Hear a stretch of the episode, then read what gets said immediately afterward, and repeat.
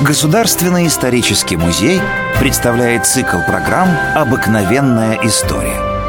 Павел Иванович Ягужинский, сподвижник Петра, дипломат, первый в русской истории генерал-прокурор Сената. Павел Иванович – выходец из Литвы. Человек низкого происхождения. Начал службу денщиком молодого царя и скоро, благодаря своим способностям и умелому обхождению, стал у него доверенным человеком. Петр поручал ему некоторые весьма деликатные дипломатические поручения, с которыми Ягужинский справлялся весьма удачно – Современники вспоминали, что Ягужинский в молодые годы отличался легким характером, был веселым собеседником, весельчаком и неутомимым танцором. Без него не обходился ни один праздник. Не случайно Петр поручал Павлу Ивановичу заниматься ассамблеями, непринужденным собранием близких к царю людей в доме одного из знатных вельмож приглашенные после подкрепления едой и выпивки должны были танцевать, играть в настольные игры и разговаривать о делах. Не привыкшие к подобному совместному общению гости не могли отдыхать, как того требовал Петр, и порой вслух выражали свое неудовольствие приемом. По распоряжению царя Ягужинский принуждал нарушителей выпивать кубок Большого Орла, который вмещал литр горячительного напитка. Некоторые были не способны осушить залпом предложенную чашу и валились на пол под смех всех окружающих, потому что никакого снисхождения к провинившимся не допускалось.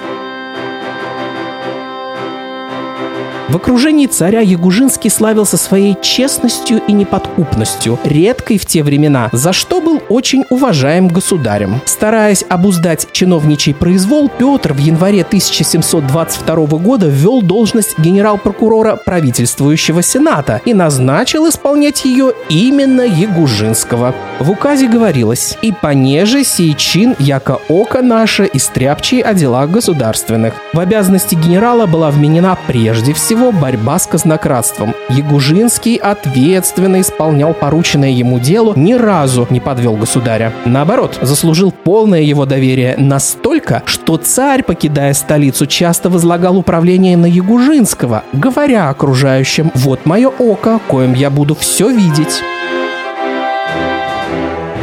При дворе Ягужинский был обличителем своих корыстных стремлений, ненасытных вельмож, которые его побаивались и ненавидели. Петр знал, что его подданные без озрения совести воруют. Однажды он был сильно раздражен, узнав об очередном лихаимстве. Он вызвал генерал-прокурора и начал ему диктовать указ. Всякий вор, который украдет настолько, чего веревка стоит, без замедления должен быть повешен. Честный Ягужинский осмелился возразить царю. «Разве, ваше величество, хотите царствовать один, без слуг и подданных? Мы все воруем, только один больше и приметнее другого». После таких слов Петр не решился вести подобное распоряжение. Саксонский дипломат Георг Гельбик в книге «Русские избранники» дал такую характеристику Ягужинскому. Человек, никогда не отрекающийся от своего мнения, вечно говорящий правду, презирающий всякие сделки с совестью, высказывающий смело своим согражданам, своему начальству, даже своему государю только тот взгляд, который кажется ему, по его убеждению, вернейшим. После смерти Петра все его сподвижники тотчас ополчились на Павла Ивановича, и он уже не смог во все вмешиваться и быть всемогущим.